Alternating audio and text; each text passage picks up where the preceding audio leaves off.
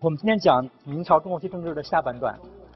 啊，我们上次呢开始讲明朝中后期政治，我们把这个明朝中后期政治呢大概想分成几条线索来讲。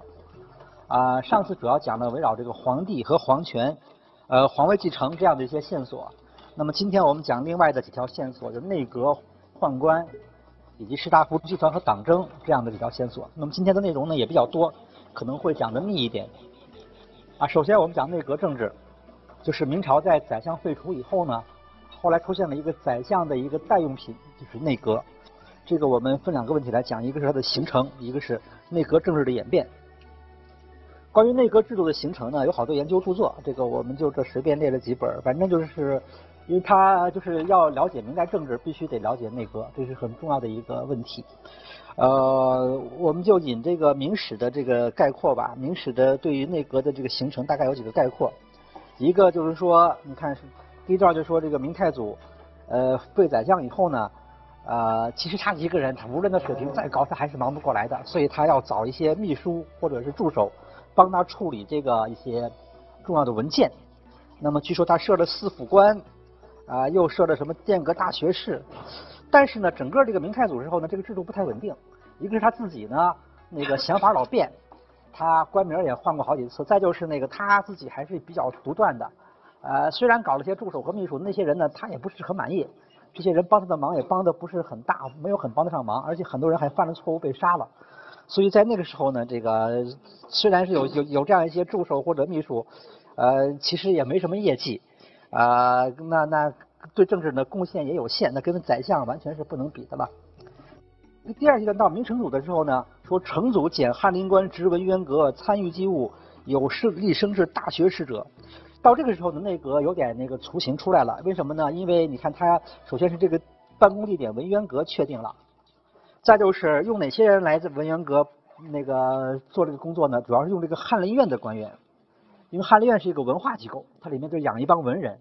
这些人呢，他。平时的那些什么起草个什么东西，或者是编个什么书，那些工作呢不是很忙，就把他们调一些人到这个宫里的文渊阁来值班，协助皇帝，给就给皇帝做这个秘书工作。呃，翰林的那个院的那个官呢，一般都叫学士，但是调到内阁以后呢，经常被会会会被称为什么什么大学士，显得级别高一点了。就说在这个时候呢，像这个用翰林院的人来做这个工作。在文渊阁办公，呃，叫大学士，这样的一些制度因素都出来，就都都已经出来了。但是呢，就是在明成祖的时候呢，还是这样的。明成祖也是一个比较专权的人，管事儿比较多的人。所以实际上呢，虽然有这样一个雏形，但是明成祖呢自己管事还是很多。说其实章书直达御前，多出臣断，就是其实呢各种文件还是明成祖自己处理的比较多，自己拿主意。如臣入职被顾问而已。这这些秘书呢，就是被顾问，就是有事才找他，没事可能不找他。啊，反正就不是那么参政参与的那个那个程度还不是那么高，但是无论如何，在这个时候呢，这个雏形已经有了。那么到第三段呢，到仁宗以后，那就基本上这个那就是内阁形成了。一个是什么呢？这些内阁的大学士叫做历进尚书保副，就是内阁大学士本身是个兼职。那么他还有那边的朝廷那边的官，一开始把他调进来之后，他是个翰林院的官，可是后来他那边的官升了，升成什么尚书、什么什么太保、太傅，很高的官了。那那说就影响到他这边这个大学士的地位跟着也高了，呃，所以叫做品位尊崇，地区近密，啊，就是就是那个那个，一个是他离皇帝又接近，地位又高，他就比较重要了。下面又说，而轮言批达，裁决既细由票拟。那么在这个阶段呢，这个内阁这些人呢，发挥作用的，呃，形成了一个比较固定的制度，就是票拟。那这个票拟形成以后呢，就他就他的那个权力就比较有保障了，就是不是那种说很随意的，或者是。呃，想起来就叫他，不想起来就不叫他，啊，那个完全看皇帝个人的那个兴趣或者是经历而定。那么票拟行制度形成以后呢，它就比较有一个固定的发挥作用的方式了。票拟我们待会儿再讲。所以到这个时候呢，内阁制度就算形成了。那么明史又说了几句话，说阁权之重，俨然汉唐宰辅，特不居丞相名耳。说说到后来呢，其实内阁权力挺大的，跟宰相也差不到哪儿去了。这个话说的呢有点过，因为只能说有些时候是这样。大部分时候不能这样说，呃，明史又说诸府之中尤以守魁为重，就说那个内阁这帮人呢，他是有呃，这权力是不一样的，他这好几个人，以第一个人守守魁或者叫首辅权力最大，这个说的是对的。反正就是说以后的发展，就是这个东西已经定形成一定制度了啊，嗯，他的那个权利也比较有保障了。那么有的时候他权力很大，跟宰相比较接近，但是有的时候呢不一定。呃，另外呢，这这这这个这个班子里面呢，又会有好几个人，这里面呢，主要是第一个人，大大概那个那个权力更大一点。这就是内阁制度的一些形成的这么一些基本的要点吧。那么有一些的的图片的东西，比方说在那个内阁形成时期，呃，那些大学士，呃，特别是在仁宗、宣宗两朝，当时那个好像有几个大学士，他们的一些资那个资料有有画有这样的一张画，叫《杏园雅集图卷》，画的是这些人呢，就是在那个休息在在在在那个公休时间，在家里那个那个聚会，什么那个那个喝喝酒什么，大概是引这个这个看欣赏风景这样的一些场景。这几个人呢，大概主要指的都是这个谁呢？就是说有有有三个姓杨的大学士，叫三杨，那个在当时很有名的，一个叫杨士奇，一个叫杨荣，一个叫杨溥，呃，碰巧都姓杨。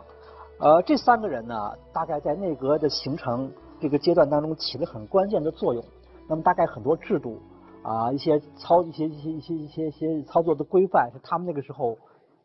其实这三个人在那个时候定下来的，而且他们的那个作风、他们的性格、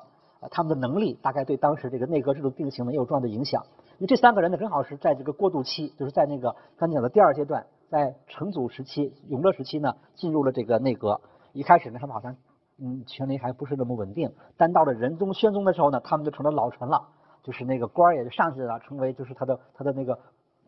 就是那个级别就上去了。上去以后呢，那个把内阁这个地位就带起来了。另外呢，下面这个皇帝呢，仁宗、宣宗呢，就对他们比较信任，啊，什么事交给他们办，这个票拟什么的这样的一些东西，慢慢慢慢就就出来了。这三个人呢，啊，后来评价也比较高，说三三个人也很有能力，呃，都是那个读书人，但是也也也也比较有管理能力、行政能力。呃，三个人还各有所长，说有的人有学行，有的人有才识，有的人有有雅操，就是德啊什么那个学才识这些方面都各有优点吧。呃，这三个人是大概在明代内阁形成当中比较关键的。呃，所以可以说，经过这到了仁宗、宣宗以后呢，内阁就算形成了。我们就看内阁的这个情况，内阁是在故宫里面，大家故宫都去过的。呃，叫就是知道故宫是其实可以分前后两半段，前半段是比较开阔的，应该算皇帝的工作区；后半段是比较密的，这是皇帝的生活区。因为什么后妃呀、什么宫女呀、宦官人是很多的，要挤在后面，房子很多，前面比较开阔，搞一点礼仪活动什么的。那么内阁就在这个地方，在文渊阁，就在这个太和殿的那个前面的那个左侧。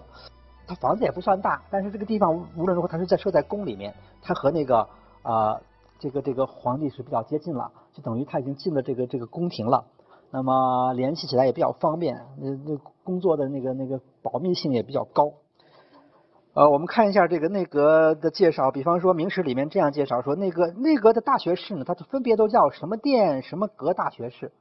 而且殿的名还改过一些，大概就是其实这个变化就挺大的，但是总的来说就是这几个名字，大概比较常规情况下是有六个大学士，都叫什么殿、什么殿、什么什么阁大学士。大学士的这个职务并不高，《明史》里面记载了并正五品，他本身是才五品官，就只能算中级官员，这就是反映他当时刚形成的时候的那个制度。实际上后来大学士他有兼职，他这个兼职高，所以实际上内阁的地位是挺高的。但是他一开始定的这这我就给他定的比较低，他的品本身品级并不高，只有五品。呃，明史里面说，长献替可否？奉臣归毁，点检提奏，票拟批答，以平允肃正。就前面这十六个字就是他的权利。献替可否？就是说出主意。呃，就说什么事儿皇帝拿不定主意了，来找他问，他就可以提提。出出主意叫献帝可否？奉臣归悔就是提意见。如果他觉得皇帝什么事办错了，什么决策不太合适，他也可以跟皇帝提意见，就是那个阻止一下。第三个是点检提奏，就是看文件，各种文件呢，大概就是大部分的文件都要到他这来，他他先替皇帝过一遍，因为皇帝看不过来吧。最后一个四个字叫票拟批答，就是批不光看，还要批文件。那么他这几个权利呢，就是这出主意、提意见、看文件。批文件最重要的是后面的下这个批文件，因为这个是这个制度，就是是固定的。出主意也好，提意见也好，这皇帝也可能听，也可能不听。或者说这种这种又不也不是经常性的发生的，可能有有的时候皇帝不来找他，什么事他可能还不知道，或者是那个呃想那个给皇帝提点意见，皇帝不见他什么的，就是他只能书面提，提了以后也没有下文，这样的事都比较多。但是这个批文件是比较重要的，呃，因为就是文件太多了，实际上那个呃皇帝要是那个那个那个一逐一看是看不过来的，就实际上呢，他就等于找几个人替皇帝先过一遍，呃那个然后呢那个。看看什么说的什么事儿，然后呢，呃，给一个初步的答复，大概会应该怎么处理。像他这个东西呢，因为内阁这些人都是有一些经验的那些官员了，啊，他批的东西绝大部分都会成为最后的结果，可能会有个别的有比较关键的啊，皇帝会觉得，哎，这么批可不行啊，我有另外的想法，就是这要改。但是一般来说，绝大部分恐怕就百分之九十九、九十几以上，那都是这个。他批的就是这样了，所以呢，这就是内阁的权利就在这儿，就这个批文件。因为他们的工作呢离皇帝接近，呃，受参大内，就是他们白天是中午不回家的，早上就来了，然后呢中午在宫里面吃这个工作餐了，就等于是收参大内，然后那个跟皇帝那么接近，所以就称为内阁。啊，还有资料说内阁这个地方如何如何的那个戒备森严，保密工作很好，是吧？因为他皇宫里面嘛，一般人进不来的。那么他这个整个这个机构的办事人员呢也很简单。也就是一些那个跑这个做饭的，呃，打扫卫生的一些人，就不像那个外面的那些官僚机构里面有官有吏，底下那个办事人员也很杂，呃，就是门庭若市，那这个就是很喧闹很乱，那样的话也没没有什么保密可言，呃，有点什么消息走漏了，他在这个内阁呢，这种情况呢不太可能发生，就说他就这个工作的这个保密性比较高，因为很多东西关于这个决策的这个这个这个制定啊，等于在出台之前是需要保密的，如果。在在跟那儿出台的呃商量的时候就就漏出去了，那可能会会引发一些什么后果，会影响这个决策下一步的这个制定等等。那么在这方面内阁都可以做到，这就是这个内阁的形成。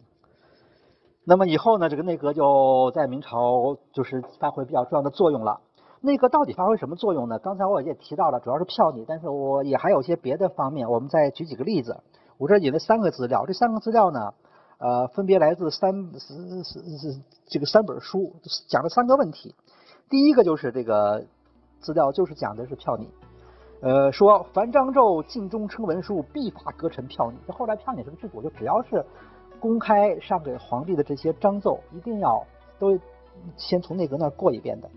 内阁因为是票拟，就内阁就说呃。它只是一个初步意见，不是一个最终意见。所以内阁呢是呃那个拿一张纸把意见一写，然后呢往这个本上一贴，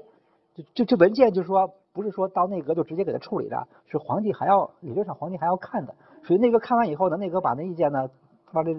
原文上一贴，再拿给皇帝啊，皇帝你可以复复查一遍。你要觉得我这个拟的不对，你可以看看原来的文件，你觉得应该怎么拟？呃，那这一点呢，就和宰相不同了。过去宰相处理公文呢，经常会是有些就就宰相就就直接处理了，就等于就把意见告诉皇帝，说我这么处理的，呃，就不把那个原文拿给皇帝看了。但是现在的话，这个这个呃内阁制度下面呢，这个就是说他呃一定要让原文还得给皇帝看。呃，那么皇帝呢，最后呢用红笔，就是内阁的票你是用黑笔写的，皇帝用红笔再再再再再再写个意见，就算定了。那么这个用红笔写意见的时候呢，也可能皇上亲自写，也可能是宦官代写，都是用红字，反正就是这个叫批红，这就是以后的那个宦官专权呢，也从这个地方来的。啊，说阁票如有为何上议，上加笔削或发下改票，阁臣随即封上。有个别的时候呢，皇帝会改。啊，说这个我不同意，您再改改，你这个考虑是怎么回事？那么阁臣就是就是内阁就会改，可是呢，有的时候内阁还会坚持说我不改，我认为我是对的。